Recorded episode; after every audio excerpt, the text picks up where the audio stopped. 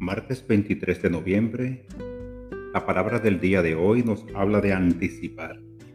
Estoy pleno de gozosa anticipación. A veces me involucro tanto con las preparaciones para un día o evento especial que me pierdo del gozo de la anticipación. Puedo estar tan ocupado atendiendo los detalles o tan deseoso de que llegue el día que no estoy completamente consciente del gozo expectante que llena mi corazón.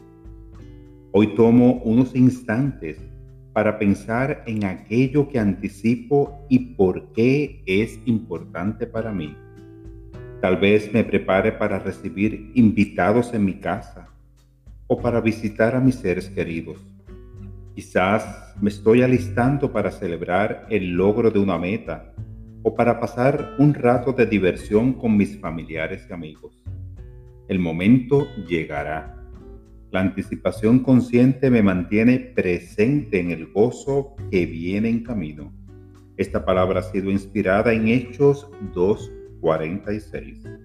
Todos los días se reunían en el templo y partían el pan en las casas y comían juntos con alegría y sencillez.